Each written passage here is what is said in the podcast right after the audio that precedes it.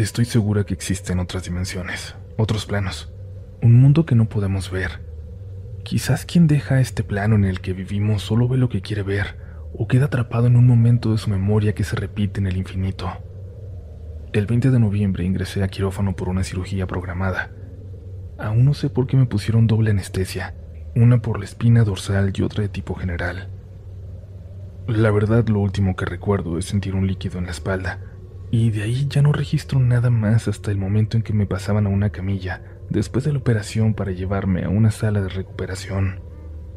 Mientras estaba ahí cobraba conciencia por instantes. Duré horas sin poder realmente volver en mí, volver a mi cuerpo. Al principio solo sentía de los hombros hacia arriba. Después poco a poco fui sintiendo como en hormigueos el resto de mi cuerpo. Mientras me recuperaba de la anestesia, podía escuchar cómo las enfermeras iban llamando a los camilleros para subir a los pacientes que se iban recuperando. Hasta que en cierto momento escuché que yo ya era la única ahí. Dos enfermeras que me cuidaban se me acercaban cada 30 minutos para preguntarme cómo me sentía, pero yo no podía recuperarme. Me quedaba dormida en cuanto respondía.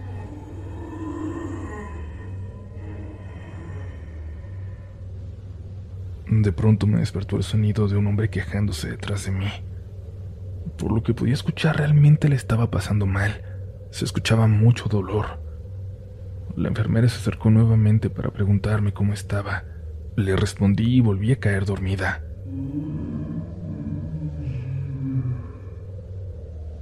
Me volvió a despertar. Intenté abrir los ojos para buscar con la mirada a la enfermera, para pedirle que atendiera a ese pobre hombre. Su dolor se escuchaba, era mucho, muy intenso.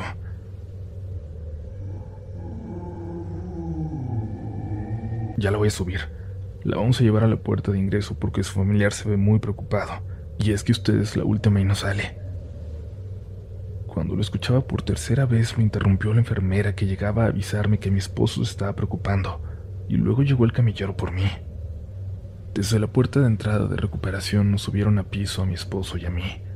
Yo no tenía miedo y hasta le comenté a mi esposo de ese pobre paciente que se quejaba del dolor. Y ahí fui cayendo en cuenta de que ya no había nadie más, de que ya era solo yo la que estaba en esa sala. Quise pensar por un momento que tal vez algún camillero estaba durmiendo ahí, soñando feo, yo qué sé, pero estaba segura de que había alguien más conmigo, alguien más además de mí y de las dos enfermeras. Que era la anestesia, que estaba débil recuperándome, que era algo normal. Fue lo que quise pensar después y no fue algo a lo que le diera mayor importancia, pero... Hace apenas unos minutos, Mientras dormía aquí, en mi sueño se coló ese quejido, como metiéndose a la distancia. El mismo quejido que escuché en el hospital. No estoy completamente segura si solo fue un sueño, o si de alguna forma lo escuché de nuevo. ¿Por qué volvió? Ahora estoy convencida de que no había camillero, ni nadie más en aquella sala que hubiera podido hacer aquel sonido. Era la última paciente de la ronda de cirugías del turno de la tarde, aquel 20 de septiembre en la Clínica 14 del Instituto Mexicano del Seguro Social en Tonalá, Jalisco. Hasta escuché a las enfermeras comentar por la mañana de aquel día que no habría cirugías hasta la tarde del día siguiente y... En fin, no creí salir de aquella operación con una historia para compartirles comunidad, pero como dice Uriel, no sabemos cuándo nos convertiremos nosotros en protagonistas de uno de los siguientes relatos.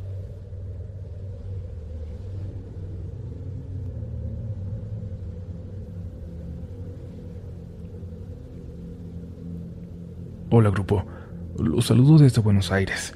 Hoy que estaba recordando un suceso que viví en casa, donde aprendí que nunca, por ningún motivo, debemos desafiar a lo desconocido. Cuando ocurrió lo que les voy a contar yo tendría unos 12 o 13 años. En mi casa desde que tengo memoria siempre han pasado cosas paranormales, cosas imposibles de explicar de otra manera. Y en algún momento quizás, quizás por miedo más que nada, dije en voz alta ahí, Basta. Los fantasmas no existen, y si existieran, que se me aparezca uno. Mi mamá me escuchó y muy enojada me dijo que esas cosas no se debían de decir, que se me iba a aparecer uno de verdad y me lo merecía. Me castigó mandándome a limpiar el comedor, que en aquel entonces era muy grande. Justo en el centro de este, colgado en la pared, había un espejo grande que reflejaba el pasillo que iba hacia las piezas, las habitaciones y el baño. Tenía poco de estar limpiando cuando algo me hizo voltear a verlo. Y vi algo en el espejo. Una chica. No era nadie que yo conociera. Tenía el pelo muy largo, negro, y vestía una camiseta roja, pantalón capri a cuadrillos, rojo. Llevaba en sus muñecas unas pulseras gruesas de cuero y borcegos negros, botas, botas negras. La vi tan definida que volteé para ver quién era qué estaba haciendo ahí, pero me di cuenta de que no había nadie en el pasillo. Me di la vuelta para ver el espejo, pero ya no había nadie. Fui corriendo con mi mamá. Ella y mi hermana me dicen que nunca me vieron tan pálida. Todo habría terminado ahí de no ser porque semanas después, en una foto que se tomó mi hermana, vimos algo. No definido, pero pero algo que sin lugar a dudas asemejaba a aquella chica que vi y cómo estaba vestida. Sobre ella se veía una fuente de luz, como si fuera un error en la fotografía. Nos han dicho que eso puede ser un portal, que por ahí salen y entran espíritus, y que es por eso que en la casa nunca vemos al mismo.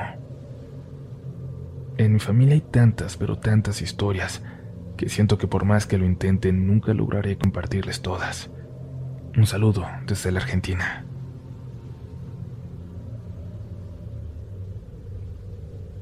Me interesaba unirme al grupo porque hay una historia que me contaron y quisiera saber si alguien ha escuchado una similar de ese lugar en particular.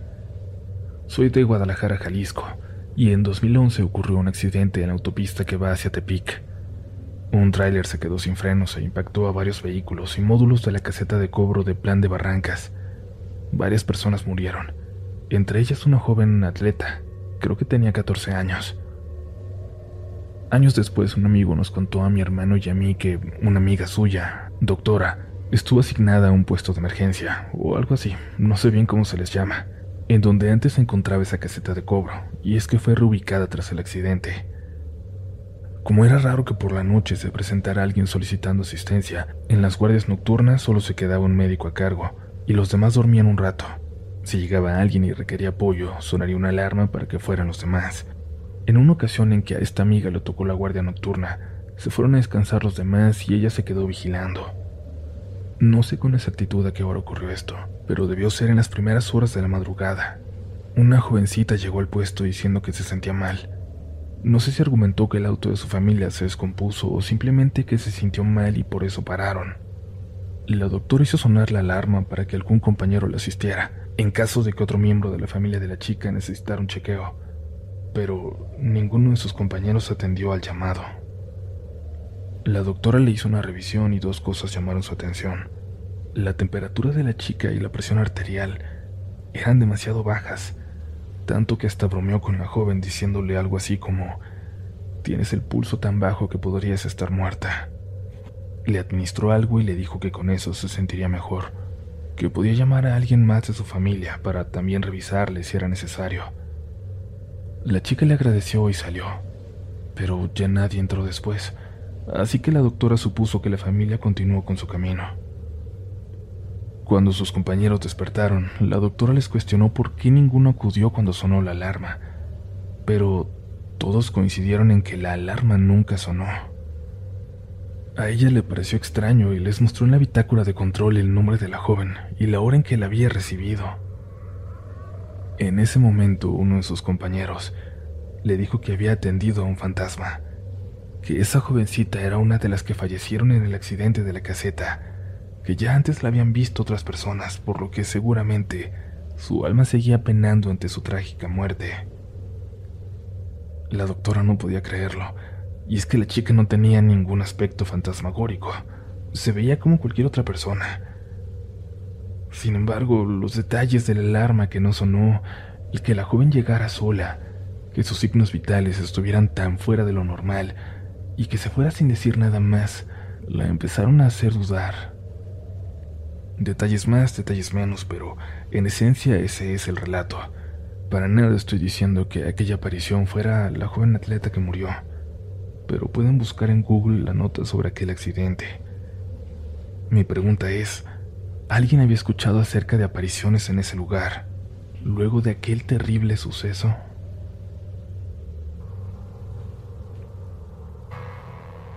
Qué bueno que sigues por aquí escuchando estas historias que esperamos que estés disfrutando, si esa es la palabra correcta, pero bueno, esperamos que estén cumpliendo su cometido y que después de cada una de ellas haya un momento de desconcierto, una sonrisa nerviosa de tu parte.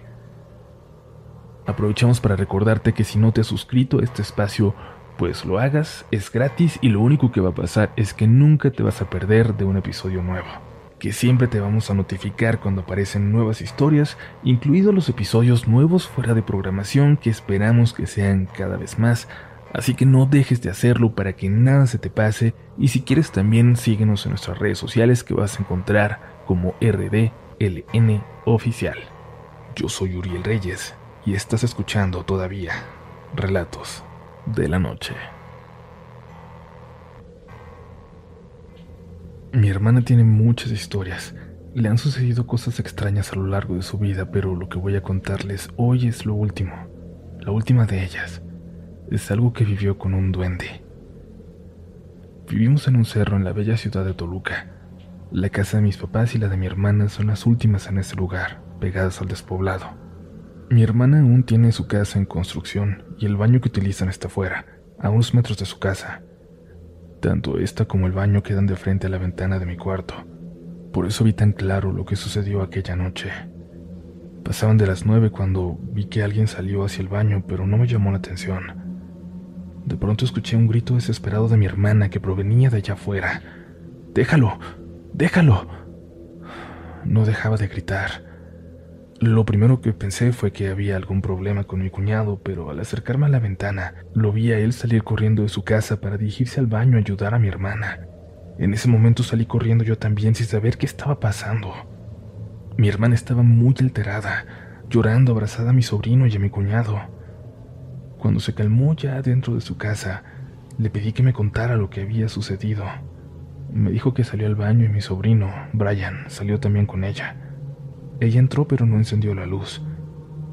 Y luego escuchó la voz de Brian como si le estuviera contando algo, así que se apresuró a salir y lo vio mirando hacia mi ventana. Pensó entonces que me estaba hablando a mí, aunque estaba bastante lejos, pero luego miró bien.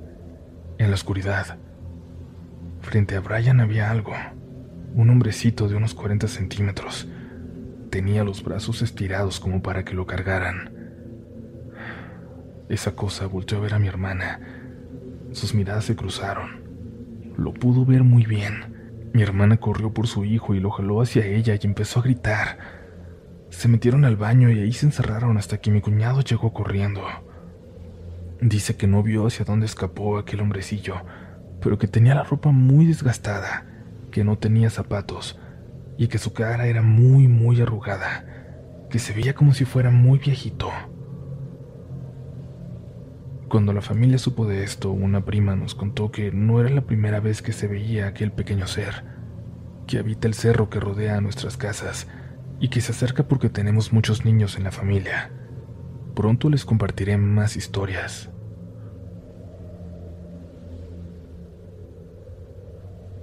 Desde hace algunos años escucho relatos de la noche y sí, me han pasado ciertos eventos que solo puedo explicar como paranormales pero hay uno en especial que determinó para mí el dejar de ser escéptico por completo.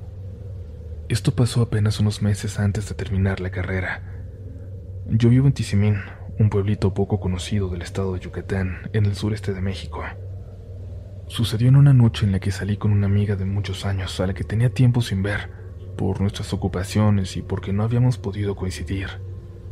Un viernes aprovechamos que ella no trabajaba el día siguiente para salir a cenar sin preocuparnos tanto por la hora. Fuimos a un restaurante y al final nos quedamos platicando ahí cerca, en el parque del centro, donde nos dieron entre plática y plática a las 3 de la mañana. Cuando nos dimos cuenta de la hora le dije que ya la llevaría a su casa en mi moto. Era muy tarde como para que se fuera sola.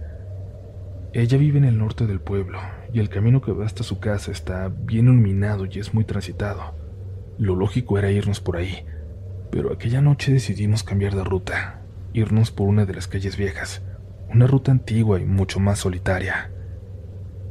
Más o menos a la mitad del camino llegamos a un tramo, a una cuadra que tenía una pendiente muy pronunciada y poco habitada. Había tan solo algunas casas con postes de iluminación muy tenue. Antes de pasar por ahí, yo tuve una sensación extraña.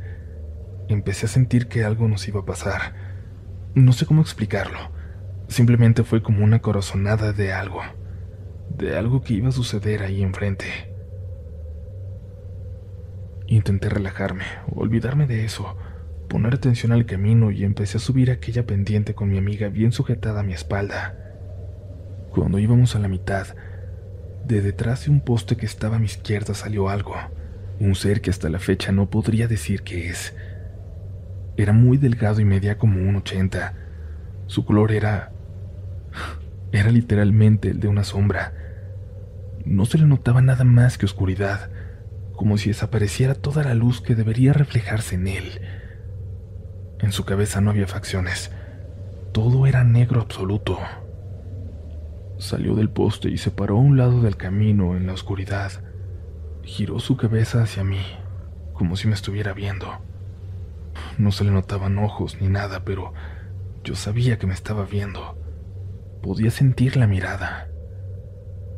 Todo pasó muy rápido, en un segundo tal vez, pero yo me decía a mí mismo que era muy tarde, que estaba cansado, que estaba quedándome dormido, que estaba soñando. ¿Estás viendo eso?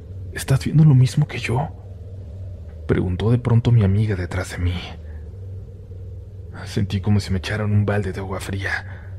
Fue horrible saber que no lo estaba imaginando, que esa cosa de verdad estaba ahí. ¿Qué estás viendo? Le pregunté. Hay algo enfrente, a la izquierda del camino. No sé qué es, pero no se está viendo. Sus palabras fueron suficientes para forzar la moto y acelerar a fondo, apretar los ojos al pasar al lado de ese ente y alejarnos lo más rápido de ahí. Al llegar a su casa le pedí que me describiera bien lo que había visto y, y concordó exactamente con lo que yo vi. Fue la experiencia más real que he tenido. Yo era escéptico hasta ese día, pero ¿cómo seguirlo siendo si había un testigo de lo que ocurrió? Intento no pensar en eso, no recordarlo. Ni siquiera le busco ya explicación a lo que se nos apareció aquella noche.